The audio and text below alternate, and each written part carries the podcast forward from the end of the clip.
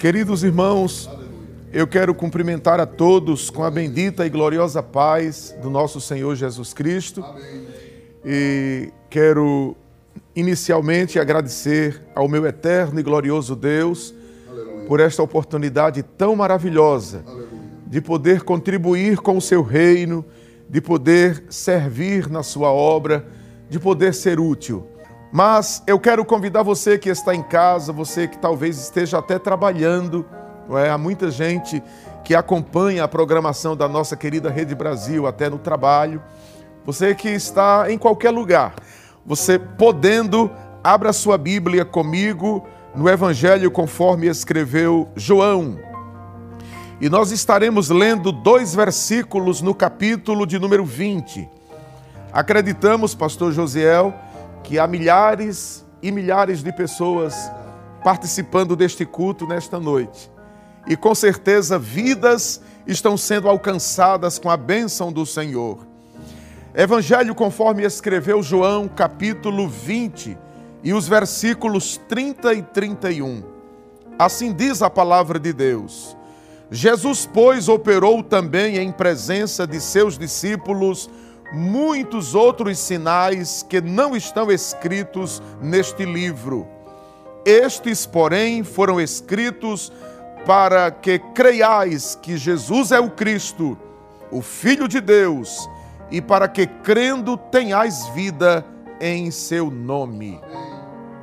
Eu gostaria de convidar você nesta noite para nós estarmos meditando sobre alguns milagres operados por Jesus e vamos tentar fazer uma aplicação, uma aplicação destes milagres e podermos nos alimentar da gloriosa e santa palavra de Deus. Queremos dizer inicialmente que Jesus é o mestre dos mestres. Ele ensinou com palavras, ele ensinou com exemplos e ele ensinou também com obras práticas. E dentre seus métodos, que foram muitos de ensino, o que eu quero falar nesta noite é justamente sobre os milagres. E é claro, não irei falar sobre todos os milagres porque é impossível. Mas aqueles que eu puder analisar com você, nós iremos fazer estas análises e fazer as aplicações devidas para nosso enlevo espiritual. O primeiro milagre que eu gostaria de citar, inclusive eu escolhi o livro de Lucas para ficar mais fácil para você que está em casa, para você não estar indo e vindo em muitos textos distantes e não podendo acompanhar. Eu escolhi o livro de Lucas para dele extrair alguns milagres para a gente refletir nesta noite. O primeiro deles é sobre a cura do servo do centurião de Cafarnaum. E essa linda história está no capítulo 7, do versículo 1 até o versículo 10. Acompanhe comigo, vamos juntos nesta, nesta citação bíblica. Um certo centurião, um homem de uma posição elevada no Império Romano, ele tinha um servo e, segundo Lucas, ele tinha uma estima muito grande por este empregado, por esta pessoa que trabalhava para ele. E o certo é que este servo deste centurião adoeceu, e adoeceu de tal forma que, já prestes à morte, o centurião lembrou de mandar uma mensagem para Jesus. E ele reuniu algumas pessoas e disse: Vão depressa ao encontro de Jesus. E digam para ele que o meu servo, tão querido como ele é para mim, está tão enfermo. Mas diga para Jesus que ele mande apenas uma palavra e o meu criado, o meu empregado sarará. E aí os servos vão à procura de Jesus e quando estão conversando com Jesus, Jesus se dispôs a resolver o problema. Mas enquanto estava havendo aquela conversa, o servo morre em casa. Aí o centurião manda outros mensageiros para dizer a Jesus que não se incomodasse mais, porque o servo já havia morrido, e que o centurião não era digno apenas que Jesus viesse a entrar em sua casa.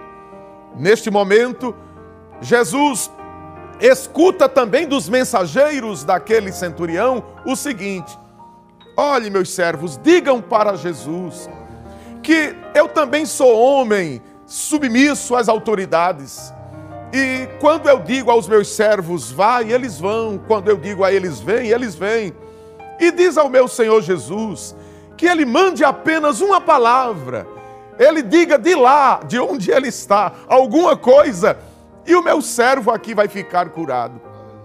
E acontece, amados, que neste momento Jesus recebe a mensagem, entende a necessidade do centurião, mas, como eu já disse a você, o servo lá morreu. E Jesus recebe outra mensagem de que não precisava fazer mais nada. Daí então Jesus determina que o, o moço fosse ressuscitado lá na casa do centurião.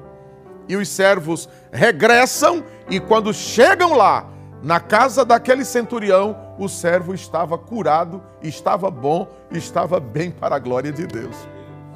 Bom, essa história aqui nos ensina pelo menos três grandes lições. A primeira delas é que a humildade, ela, ela, ela resulta em resposta de Deus. Você pode conferir aí em casa com a sua Bíblia, que no capítulo em que nós estamos refletindo, no capítulo 7 e o versículo de número 6, a Bíblia diz: E foi Jesus com eles, mas quando já estava perto da casa, enviou-lhe o centurião uns amigos, dizendo-lhe: Senhor, não te incomodes, porque não sou digno de que entres debaixo do meu telhado. E aí eu repito, que a humildade resulta em resposta de Deus. E aqui a gente já começa a fazer a aplicação. Você está com alguma situação na vida que só Jesus pode resolver? Mande o recado para ele. Mande a mensagem para ele urgente. Mas não esqueça que a sua necessidade ela precisa ser vista por Jesus como um ato de humildade da sua parte. Eu lhe peço em nome de Jesus que você seja humilde, porque a sua humildade ela vai resultar em uma resposta tão grande da parte de Deus. Porque a Bíblia diz no Salmo 12, versículo 5, que por causa do gemido do justo e o clamor do necessitado, ele diz assim: ó, me levantarei agora, diz o Senhor, e porei a salvo aqueles para quem eles assopram. Então, é uma necessidade? É. Então, clame com humildade que o milagre vai acontecer. Outra lição bonita que descobrimos nesta história da cura do servo do centurião é que o centurião reconhecia que Jesus tem poder no mundo espiritual. Como se explicar isto? No capítulo de número 7, e o versículo de número 8, você pode conferir comigo o seguinte: Porque também eu sou homem submisso à autoridade, e tenho soldados sob o meu poder, e digo a este vai, e ele vai, e a outro vem, e ele vem, e ao meu servo faze isto, e ele o faz. Veja que coisa interessante. O centurião aí estava falando nas coisas do ponto de vista material soldados que vão, soldados que vêm.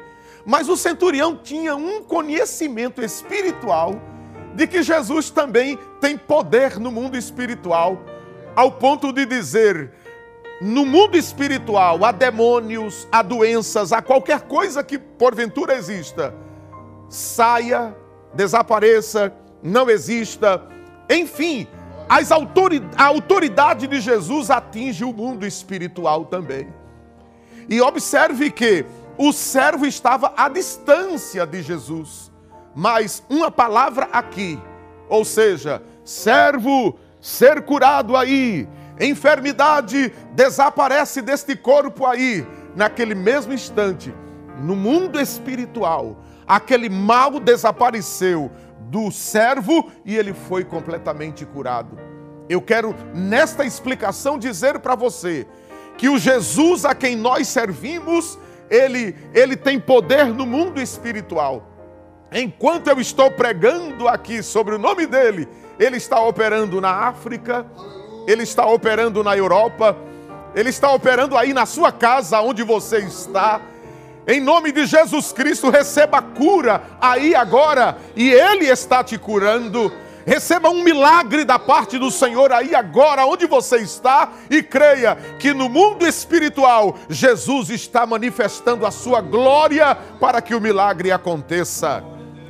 Uma terceira lição que descobrimos ainda nesta cura do servo do centurião é que a fé, veja que coisa tão bonita, a fé nos leva a grandes vitórias.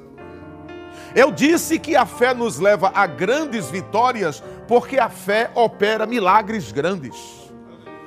O Deus a quem nós servimos é um Deus de coisas grandiosíssimas. Eu, eu, eu sou impactado todas as vezes que leio ou que recito Jeremias 33 e 3. Ele diz assim, ó: clama a mim e responder-te-ei e anunciar-te-ei coisas grandes e firmes que não sabes. Então, naquele momento, quando o centurião ministra, ele, ele ministrou fé para os seus servos quando mandou o recado para Jesus. E a fé daquele centurião resultou em uma grande vitória, porque quando os mensageiros chegaram em casa, o servo já estava completamente curado. Você está esperando por uma grande vitória? Você está crendo que você vai ter uma grande vitória? Você que está vivendo numa situação, do ponto de vista humano, cheia, cheia de impossibilidades, ao ponto de você pensar: eu já tentei para um lado, tentei para outro, tentei para alguém, tentei para diversas pessoas, mas não consigo encontrar uma solução. Mande chamar Jesus. Fale com ele como o centurião e tenha certeza que a sua fé vai resultar em um grande milagre, uma grande vitória. Glória a Deus. Bom, eu agora quero levar você a refletir comigo, ainda no livro de Lucas, sobre um segundo milagre. Já falamos sobre a cura do servo do centurião e agora vamos analisar um pouco sobre a ressurreição do filho da viúva de Naim. Aí, bem pertinho, no capítulo 7, eu pensei em facilitar para você para que você possa acompanhar esta mensagem. No capítulo 7, do versículo 11 ao 17, outro milagre tremendo. A Bíblia nos ensina que depois Jesus ir à cidade chamada Naim, e com ele uma grande multidão, com ele os discípulos, ali ao encontro entre a vida e a morte um cortejo, é vem acompanhando um moço. Que incrível! Filho único de uma mulher. Detalhe, viúva. Naquele momento, quando Jesus encontra aquela multidão que vai conduzindo aquele corpo para o cemitério, Jesus pede para que todos parem. E quando ele para a multidão, glória a Deus, ele vê uma mulher chorando, e é claro, ele, como Deus, já descobre, já define, é a dona do corpo, é a viúva. O menino era único, porque Jesus é assim, ele faz a leitura completa da vida da gente. Aí naquele momento, Jesus se aproxima da mulher e transmite para ela a célebre frase: Não chores. Mas como não chorar numa situação daquela? Mas o caso aí é que quem estava pedindo para a mulher não chorar mais era o dono do universo. Era o Senhor dos Senhores, o Rei dos Reis, o grande eu sou, cuja frase penetrou na alma daquela mulher e veio para ela um lenitivo naquele instante. Jesus então vai até onde o corpo do menino estava, pega-lhe pela mão e diz: Levanta-te. O menino se levanta e Olha que coisa interessante. Jesus o entrega à sua mãe. Tome, é seu. Naquele momento tão bonito, daquele grande milagre, houve um alvoroço, as pessoas ficaram maravilhadas com aquilo e é, apoderou-se deles um temor e eles começaram a glorificar a Deus. Como a gente está glorificando aqui no estúdio, e aí em casa também. Glória a Deus. Aí quando eles começaram a glorificar, eles disseram: "Um grande profeta se levantou entre nós e Deus visitou o seu povo". O que é que nós podemos extrair como lição desta grande, deste grande milagre? A primeira coisa que nós vimos aí, minha gente, é que Jesus reconstrói construções destruídas. Para para pensar nisto, faz favor. Por que, que eu estou dizendo que esse milagre do filho da viúva de Naim, que ressuscitou, nos faz pensar sobre Jesus reconstruindo construções destruídas? Rapaz, aquele menino era a última expectativa daquela mulher. Aquele menino era a última carta na manga que ela tinha para sobreviver. Além de viúva, o menino era único. Acredito que, com a morte daquele menino, todas as perspectivas, todos os projetos, todos os sonhos, é como se estivessem se acabado naquele momento. E é possível que eu esteja ministrando nesta noite para alguém que desenvolveu projetos, que criou, que planejou, que construiu, e já estava tão feliz com a construção deste projeto, e até fazendo planos resultantes, e dizendo: vai dar certo, eu vou conquistar. Acho que isso aí vai ser muito bom para mim, para minha família, para minha igreja, vai ser muito bom para todos. Mas de repente o projeto faliu. O menino morreu. Mas o interessante disto tudo é que Jesus vai ao encontro da mulher na cidade de Inaim. E ele ressuscita, ele reconstrói aquele projeto destruído. Recebe esta palavra de Deus nesta noite? Eu, eu quero dizer para você que esse sermão que estamos ministrando nesta noite, ele foi conduzido pelo Espírito Santo, está sendo ministrado pelo Espírito Santo, e receba esta mensagem profética da parte de Deus. Hoje é noite de reconstrução de sonhos falidos, de projetos destruídos. Recebe este milagre vindo da parte de Deus para a tua vida. Uma segunda coisa linda que descobrimos neste, neste milagre da ressurreição do filho da viúva de Naim é que Deus ainda visita o seu povo. Você já parou para pensar nisto? Deus ainda visita o seu povo, porque foi o que o povo disse lá. Deus visitou o seu povo. E eu quero agora dizer, sob a unção do Espírito Santo, que nós não somos dignos de receber a visita dele, mas ele se, se, ele se propõe, ele se oferece em visitar-nos. E quando é que Deus nos visita? Deus nos visita em sonhos. Deus nos visita através de um louvor. Às vezes até um louvor da irmã Eliane. Deus nos visita através de uma mensagem como esta. Deus nos visita com um problema. É meio paradoxal isto, mas Deus nos visita com uma crise. Deus nos visita com diversas maneiras, de diversas formas. Mas o que eu acho lindo nisso que vou dizer agora é que a visita de Deus traz alegria, a visita de Deus traz cura, a visita de Deus traz ressurreição, a visita de Deus traz milagres. E eu proclamo nesta hora que Deus está visitando lares. Deus está visitando leitos nos hospitais. Aleluia. Deus está visitando pessoas que estão entubadas em UTIs. Deus está visitando pessoas que estão pensando em pôr uma corda ao pescoço e se suicidar. Deus está visitando lares em aflição. Deus está visitando casais que estavam pensando em desistir da vida familiar e está havendo uma visita de Deus agora. Deus está trazendo paz. Deus está visitando o Brasil. Aleluia. Deus está visitando as lideranças deste país. Deus está visitando os pastores.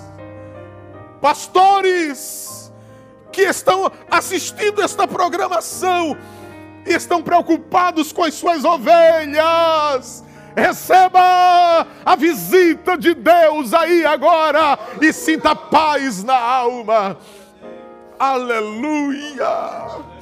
Oh, Deus está visitando o seu povo. Deus está visitando as igrejas através de, desta e de muitas programações que estão sendo feitas. Aleluia! E hoje é noite de ressurreição. Aleluia! Jesus está fazendo milagres para a glória do seu eterno e poderoso nome. Aleluia! Mas eu quero agora levar você a pensar comigo sobre um terceiro milagre, ainda no livro de Lucas também. E eu quero que você agora venha comigo para o capítulo 8 e verifique a partir do versículo 22 até o versículo 25 o milagre em que Jesus acalma a tempestade. Quais as lições, aleluia, quais as lições que este milagre pode nos oferecer? Deixa eu contar primeiro a história para você, para depois a gente extrair as lições que vão servirem de aplicação. Aleluia. Jesus entra num barco, aleluia e resolve atravessar para o outro lado com os seus discípulos. E acontece que quando Jesus entra no barco e vai dormir num lugar naquele barco, de repente vem uma tão grande tempestade. Oh, o barco estava sendo assolado pelas, pelos, pelos fortes ventos, pelas ondas que eram terríveis. E Jesus dormindo, na polpa do barco. Um dos discípulos vai aonde ele está e diz: Mestre, não se te dá, ou seja, tu não estás vendo, tu não te incomodas, não te importunas, pois vamos morrer, mestre. O Senhor se levanta e com aquela serenidade que lhe é peculiar, aleluia, ele estende as mãos e diz: vento, acalma-te, mar, aquieta-te. E naquele instante, a borrasca se fez bonança. E quando a borrasca se fez bonança, Jesus então olha para os seus discípulos e diz: Onde está a vossa fé? Aleluia. E eles, temendo, maravilharam-se, dizendo uns aos outros: Quem é este que até aos ventos e a água manda e lhe obedecem. Oh, glória a Deus! Você sente que Jesus está operando aí onde você está? Você está percebendo que a ministração desses milagres, elas, elas estão lhe levando a um, a um envolvimento espiritual, a um clima, aleluia, em que o Senhor está falando com você aonde você está. Veja agora quais são as lições que podemos extrair deste, deste lindo texto. A primeira delas é que as limitações do homem, que coisa interessante, guarda isso contigo. As limitações do homem e a grandeza de Jesus, elas, elas aparecem aí neste momento. Como se explica isto? Esse paradoxo, as limitações do homem e a grandeza de Jesus. É que enquanto os homens estavam apavorados, enquanto os discípulos estavam estressados, Jesus estava dormindo. E você já parou para pensar nisto? E é isto mesmo. Como está o mundo hoje, gente? Como está a Europa?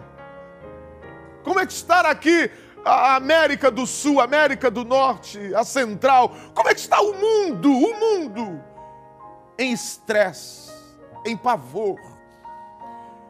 Há quem diga até que há muita gente morrendo muito mais com o estresse, com a angústia, o pavor provocado justamente por saber que está doente com o corona. Quantas pessoas estão debilitadas? Oh, eu venho nesta noite, através desta mensagem, proclamar fé para quem está em casa com medo, apavorado, assustado, com medo de sair, com medo de adoecer. Oh, eu sinto graça de Deus para ministrar sobre a tua vida. Recebe força, recebe alegria Oh, eu expulso agora na autoridade do nome de Jesus este pavor que estará assolando a tua alma e tu estás pensando em tanta coisa ruim. Para com isso e acredita que o Deus grande, ele é maior do que a tempestade. Eu preciso repetir isso aqui, que nós somos limitados, mas Jesus é grande. Nós somos pequenos, mas Jesus é grande.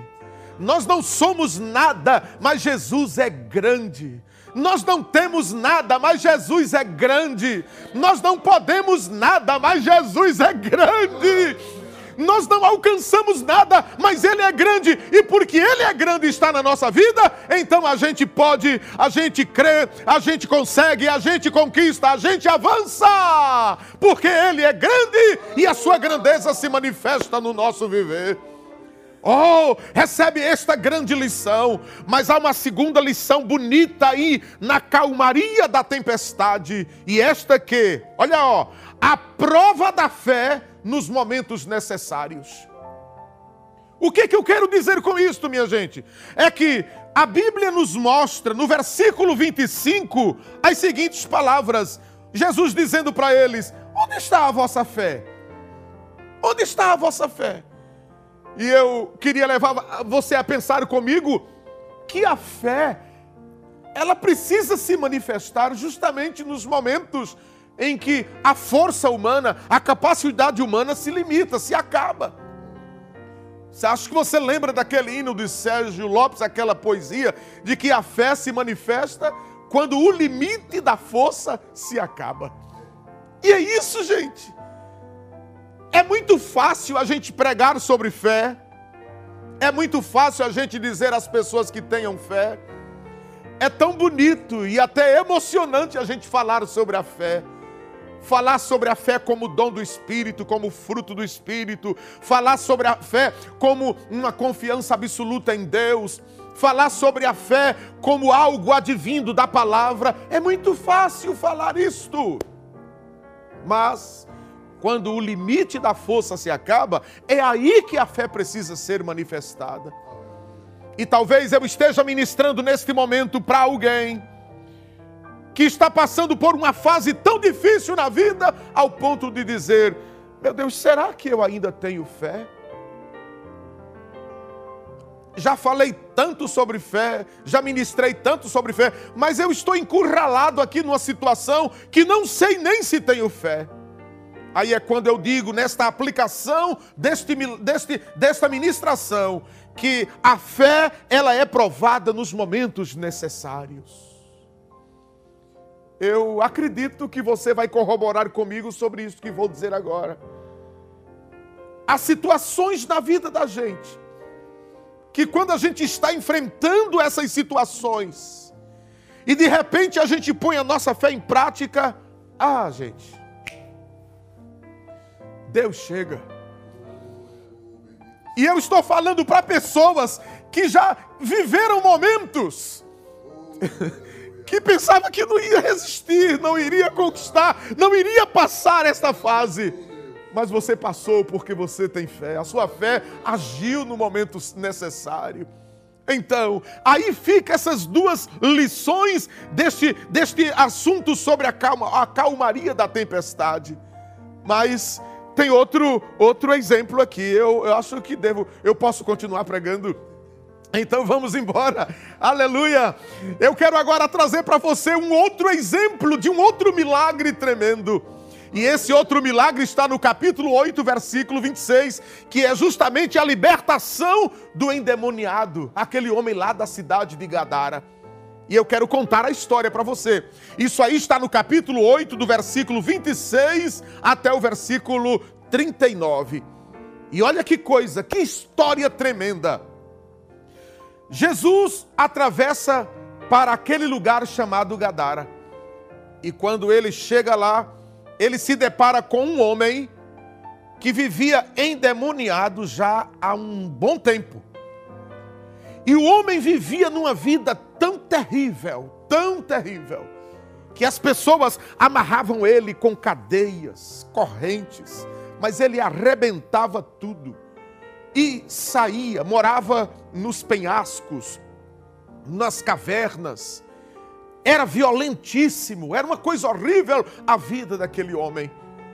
E no dia que Jesus chega naquele lugar, Jesus se depara com aquele homem e ele diz: Que tenho eu contigo, Jesus, filho de Davi? Peço que não me atormentes, peço que não me mandes para o abismo. Aquele homem estava possesso por uma legião. E o Senhor determinou que aquela legião, que eram muitos demônios, saíssem daquele corpo. E aqueles demônios adentraram a porcos que estavam sendo é, é, pastoreados por alguém ali naquela região. E no momento em que o homem é liberto do mal, eu acho bonito demais esse negócio aí.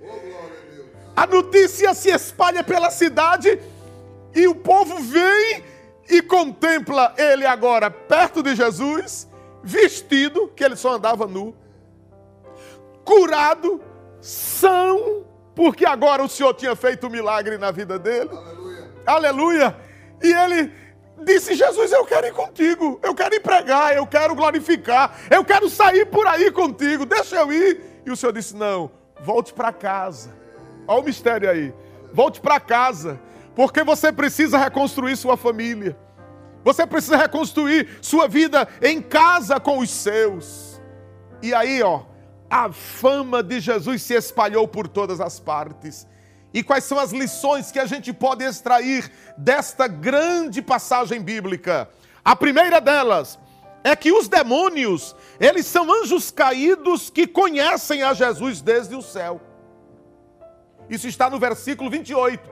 Porque quando eles viram Jesus, os demônios que estavam no homem, logo disseram: Jesus, filho de Davi. Eles conheciam Jesus. E de onde era que eles conheciam Jesus? Lá. Foram lá, foi lá que eles viveram com Jesus. E eu aprendo aqui que os demônios, eles são anjos caídos que conheciam a Jesus desde o céu. Uma segunda lição é que por trás das prisões físicas, materiais, as correntes, existiam prisões espirituais. Porque no versículo de número 29, a Bíblia diz: porque tinha ordenado ao espírito imundo que saísse daquele homem, pois já havia muito tempo que o arrebatava. Era terrível. E guardavam-no preso com grilhões e cadeias, mas quebrando as prisões, era impelido pelo demônio para o deserto. Então, a, a, as correntes, as cadeias, eram as prisões físicas, materiais, mas dentro daquele homem estava a prisão espiritual. E eu vou ter que parar aqui, que eu estou sentindo o desejo de dizer que nesta noite Jesus quer libertar vidas que estão presas presas por, por grilhões. Recebe a libertação aí. Aleluia. Uma terceira lição que descobrimos nesta história é que os demônios comprovaram, isso aqui é muito forte, viu? Os demônios comprovaram que existe um inferno. Porque no versículo 31, a Bíblia nos diz assim: e rogavam-lhe que os não mandasse para o abismo. O abismo aí era o inferno. E eles já não queriam ir para lá, porque o lugar deles era lá. E a Bíblia diz no capítulo 25, versículo 41 de Mateus, que o, o inferno foi criado para o diabo e seus anjos. Quem são os anjos do diabo? São os demônios. E aqui o Senhor nos dá essa revelação: que os demônios que estavam no corpo daquele homem comprovaram que existe um inferno. Então, tenha cuidado. Eu venho da parte de Deus dizer para você que está me assistindo, está me ouvindo nesse momento, você que está afastado, volte logo tem muita gente voltando. Eu estou vendo ali na tela que tem muita gente se entregando. E chegou o momento para você fazer isso agora. Mas não faça isso porque você está com medo do inferno. Por que, que eu fiz esta ênfase? Porque existem muitas pessoas que não acreditam nem em céu, nem acreditam nem em inferno. Inclusive, um dos fatores preponderantes de Satanás usar a depressão é a descrença no céu e no inferno. Eu já tratei, já, já aconselhei, já atendi diversas pessoas que, ao estarem querendo se suicidar, elas disseram para mim, pastor, para mim tanto faz morrer, porque eu sei que eu morrendo, eu me suicidando, acabou-se tudo. Aí eu perguntei, eu pergunto, mas por que acabou-se tudo?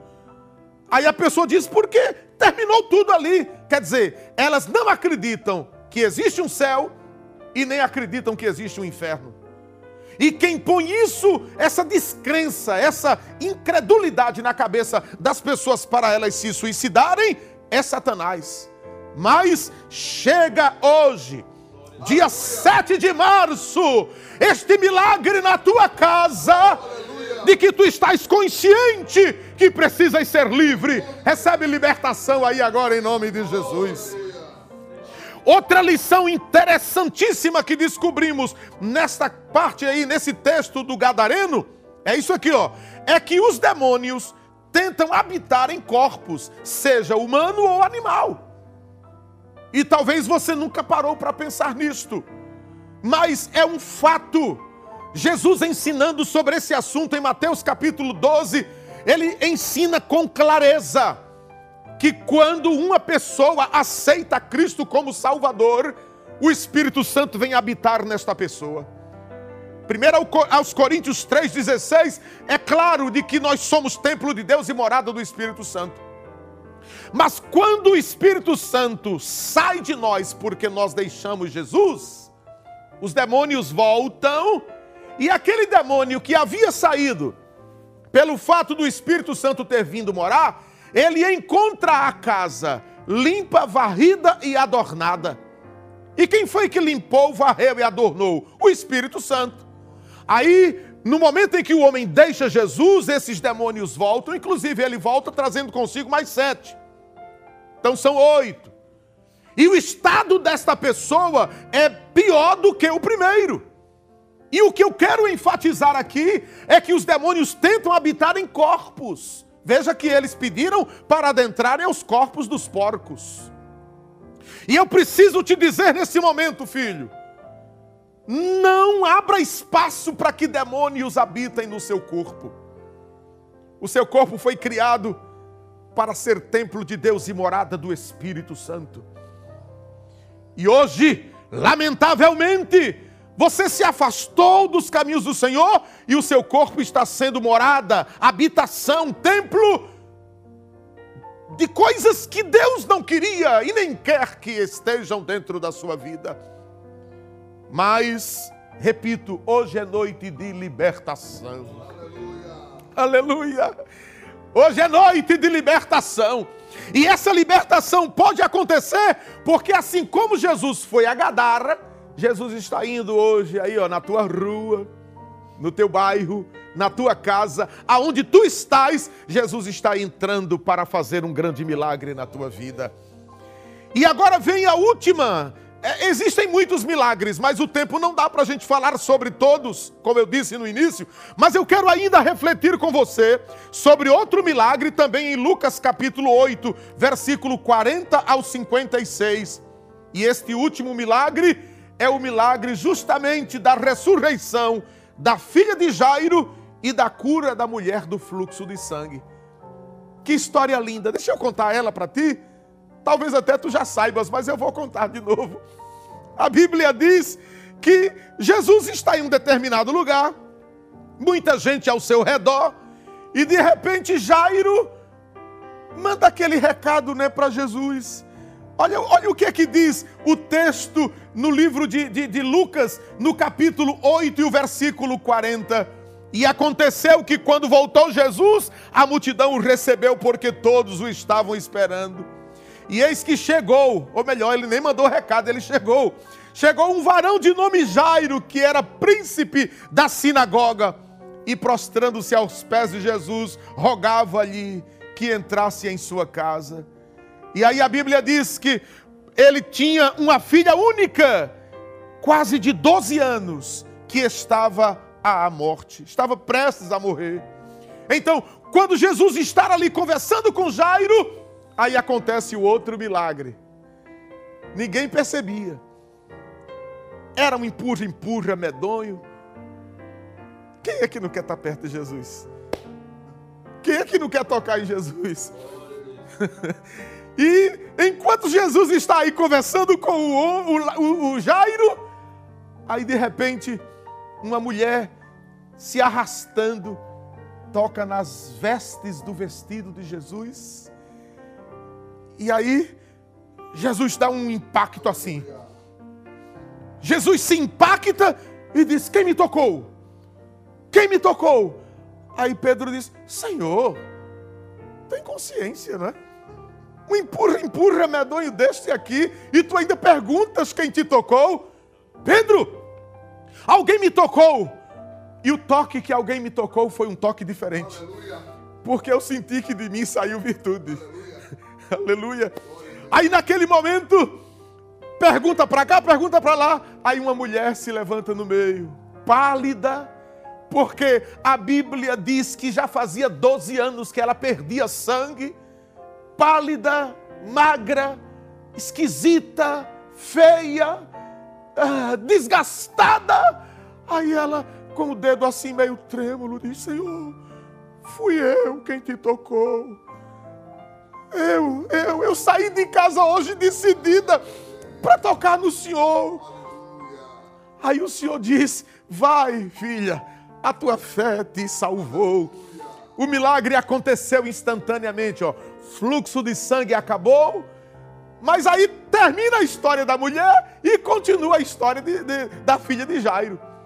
E a Bíblia nos mostra, meus queridos irmãos, inclusive já ouvimos esta mensagem louvada aqui hoje.